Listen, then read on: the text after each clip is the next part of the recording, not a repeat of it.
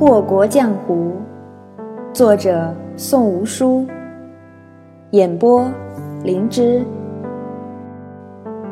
第十一章，指无可奈何。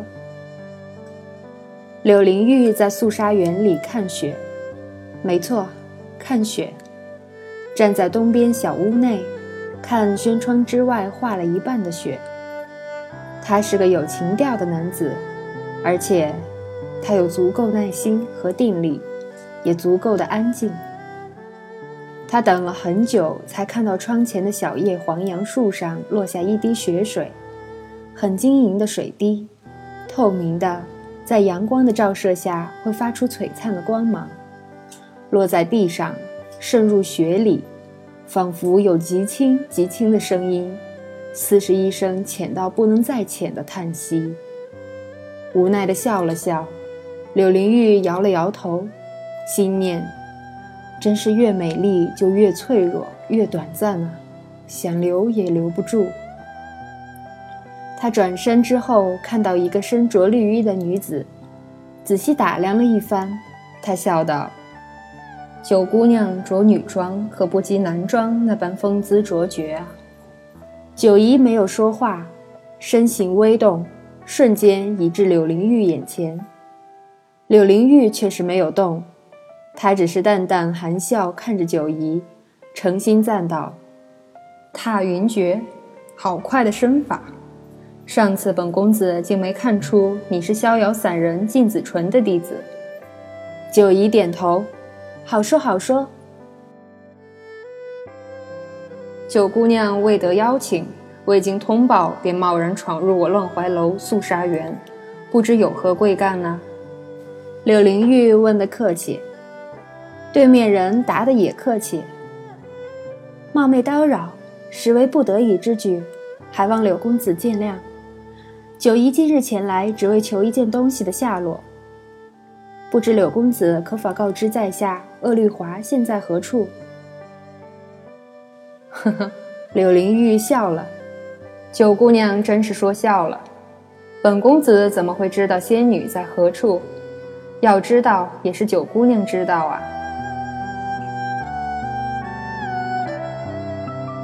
鄂绿华，仙女也，居于九夷山，曾骤降于阳泉居所，须臾不知影踪。她凡人一个，哪里去寻仙踪？菊公子是你的人，别装蒜。九姨径直挑破，别的事情可以装傻，事关鄂绿华。他做不到。柳灵玉倒是想为此人的记性拍案叫绝。关春院里不过听过一次那人的名字，九姨便能记住，真是不简单。不过他很不喜欢别人用这种口气跟他说话，长眉微挑。柳灵玉喝道：“九姑娘可别忘了，这是本公子的地方。”九姨从未有如此讨厌这人的时候。真真是太叫人无法忍受了。他伸出右手，食指指向柳灵玉的脸面，沉声道：“你不要太过分。”柳灵玉冷笑：“九姑娘不想要鄂绿华了吗？想要的话，就最好给本公子收敛一点。”终于藏不住那一身的傲气了。我还以为你能下贱到什么都不在乎呢。九姨立时僵住，良久才喃喃道：“柳公子何必为难小人呢？小人赚几个银子也不容易，您何必跟我一般见识呢？”看着他万般不情愿的模样，柳灵玉斜瞥了他一眼：“能屈能伸，本公子是不是该佩服你的韧性呢？”朝前踏了一步，柳灵玉使的也是踏云诀。他如今的面色十分和美，看着九姨的时候，宛若在看一件稀世珍宝。低语自对面传来，九姨心下一震。柳灵玉的嗓音太温柔，太多情，却也太叫人心惊。我知道你想要鄂绿华，我也不想问你为何非要他不可。我只是告诉你，你现在还不能走，因为。我很需要你。”从怀中掏出一封信，塞到九姨怀里。柳灵玉的眼神依旧和善多情，道：“这是张敏川的喜好，他现在正在调查江之鱼的死因，你去把他杀了吧。记得要温柔点，要让他死在乱怀楼荣英的房里。”同是温柔的嗓音，不知为何，那最后一句却是如此恶毒，叫人恶心。别担心，本公子不稀罕什么宝贝。你再帮本公子杀几个人，阿绿华最终还是你的。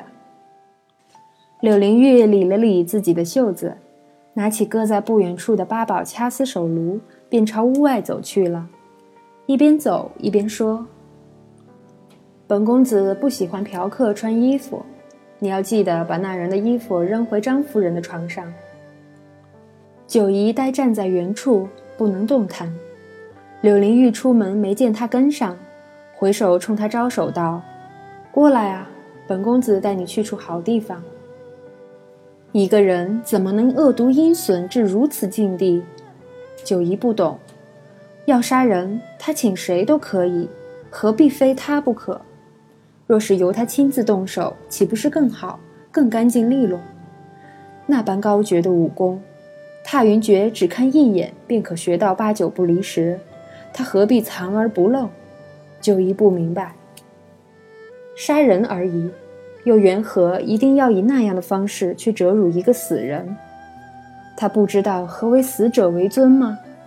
他那样心安理得，说的那样轻描淡写，神情那样云淡风轻，他不觉得太残忍吗？九姨困惑。九姨跟在那人身后，看着那人清瘦修长的背影。他无法不去思考，他究竟要干什么？他想要的又是什么？肃杀园除了柳灵玉，其他人皆是不能随意出入的，当然也没有人要来这里。故而他们走过的地方会留下四串交错纠缠的脚印，只不过谁也没有在意。走了许久。柳灵玉才在一道精雕细刻的紫檀木门前止住，推开门走进去。九姨忍不住眯了眯眼。第一次到乱怀楼时，兰场带她来的就是这个园子，可当时明明走了四个时辰，怎么竟然在肃杀园里？柳灵玉似是背后长了眼睛，淡淡道：“四君子是不能从正门入肃杀园的。”若是从乱怀楼的密道走的话，要到关春院，至少得绕城一圈，走个三五个时辰也不足为奇。园子里积雪极其干净，未有人迹。近日柳公子该是第一次来，九姨不知柳灵玉要干什么，满心狐疑的四处打量，浑身肌肉都已紧绷，状似无意的一瞥。柳灵玉见他那副风声鹤唳、草木皆兵的模样，觉得甚是好笑，出其不意地回身拍了拍他的肩，道：“别这么紧张，看上去像是惊弓之鸟一般，很不好看呢。”九姨不语，只紧跟着他再次走进了那有玳瑁门槛的屋子。天哪，满屋子赤身裸体的女人！九姨顺势僵在门口，一动不动。柳灵玉却是推了他一把，亲自把门关上了，道：“如此寒冬，你这般将门打开，叫里头的人冻着，可就不好了。”他是不是男人啊？这小屋里至少有三十个没穿衣服的女子，他怎能如此毫无知觉，竟连看都未多看一眼？九姨忍不住后退一步，问道：“你想干什么？”看他一脸戒备的模样，柳灵玉又笑了，摇了摇头道：“本公子对你这下贱的东西可没什么兴趣，不用如此一脸惊悚的模样。”他打了帘子，里头还坐着另一个男子，正是菊让。他面前一把五弦琴，坐得很是端正。柳灵玉习惯性地坐在了中间那把椅子上，指着九姨道。今日带你来此处，只不过让你做一回苦力，顺便呢也长一长见识。九姨那一对黑眼珠猛地就睁大了，这是什么意思？他要在这里长什么见识？柳灵玉也不管他，只闲闲道：“待会儿好好学着，回去好好琢磨，届时自有妙用。”随后他便转过头去，朝着菊让吩咐道：“今日不用合欢散了，也没有竹叶青，当然也都不是什么贞妇烈女，不必费多大的心思，你就随意谈吧。”菊让点了点头。没有表情的脸上瞬时染上了一缕笑意，淡淡的，如同一缕春日池上拂柳的清风。秀气的脸面立时俊俏了许多，很温柔、很多情的样子。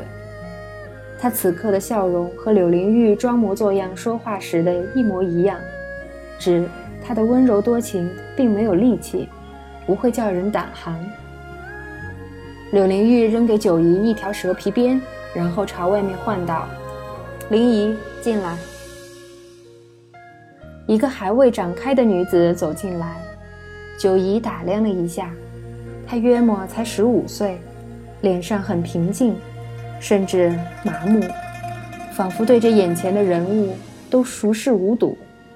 抽他，要疼，要有红印，但是不能破皮，明白吗？柳灵玉看着九姨，面色如故。菊让的琴音已经起了，是一首阳关调，离愁凄苦，依依惜别。九姨听着心里一酸，手上根本就没有动作。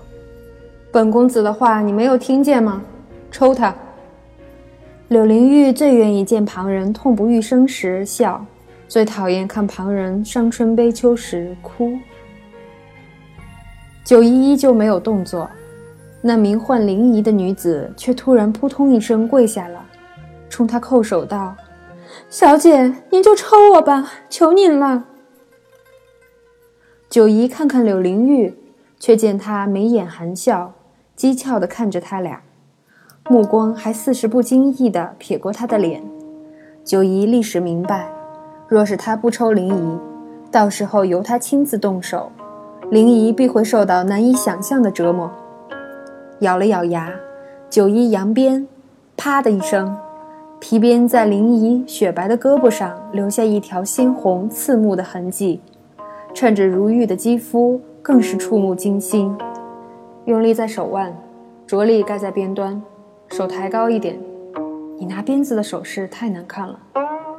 柳灵玉在九姨身后道：“照着柳灵玉的话，九姨又抽了林姨一鞭子。”这一次鞭痕留在脖子上，下巴上也有一点粉红色，只是没有下边的鞭痕那般明显。林姨霎时痛得蜷起了身子，浑身颤抖。挥鞭子的时候要使巧劲儿，万万不能打在脸上。风尘女子的脸可是要用来陪笑卖钱的，你方才那一鞭子的准头太差了。柳灵玉有些不悦，凭那人的武功。抽别人这种事情，应该只要稍加指点就行了，怎的如此差劲？九姨深吸一口气，一鞭子甩在林姨的胸前，恰在那浑圆上画了一道淡粉色的弧线。九姑娘可是干杀手这活计的，怎么如今却慈悲起来了？方才那般力气，能叫做用鞭子抽人吗？柳灵玉的嗓音微微提高了。那上扬的语调让菊让的琴音都有些乱了。她割下手炉，站起身，一把夺过九姨手上的鞭子，冲着菊让道：“奏平沙落雁。”随着第一声琴音响动，柳灵玉动了，墨紫色的锦缎随着动作闪光，那光芒柔和婉转，犹如晃动的水银一般，鞭如灵蛇，伴琴而舞，每一下都是一样轻重。留下的痕迹颜色深浅一致，他翻转的手腕刹那间褪去了女子的柔丽，转而化作一种锋利如刀的狠绝。抬手的一瞬，甚至有劲气自指尖流泻。一曲毕，柳灵玉脸臂收手，鞭子圈成三圈，牢牢地握在手里，将鞭子重新甩给九姨。柳灵玉整了整衣衫，重新抱起手炉，坐到了椅子上。九姨看着这人，面白如玉，额间竟渗出了细细密密的汗珠。难道这人先天不足？武功这么好，怎么才动了这么几下就出汗出成这样？明明已经热得流汗，却还要抱着手炉，他的手就真的冷到如此地步吗？看到了吗？鞭子是要这样使的，如你那般胡乱挥出算什么？未曾习武之人都能做到。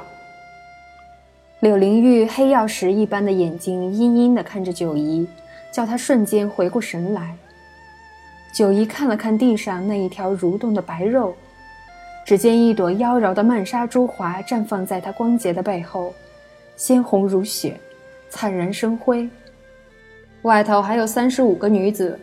本公子最多给你三十五次机会，最后一个之前，你一定要做到能如本公子般用鞭子，否则，他冷哼一声道：“鄂绿华，你就别想拿回去了。”打蛇打七寸，柳公子还真是深谙此道。九一无法，只得照着他说的做。柳公子说的对呀，九姑娘可是干杀手之活计的，怎么如今却慈悲起来了？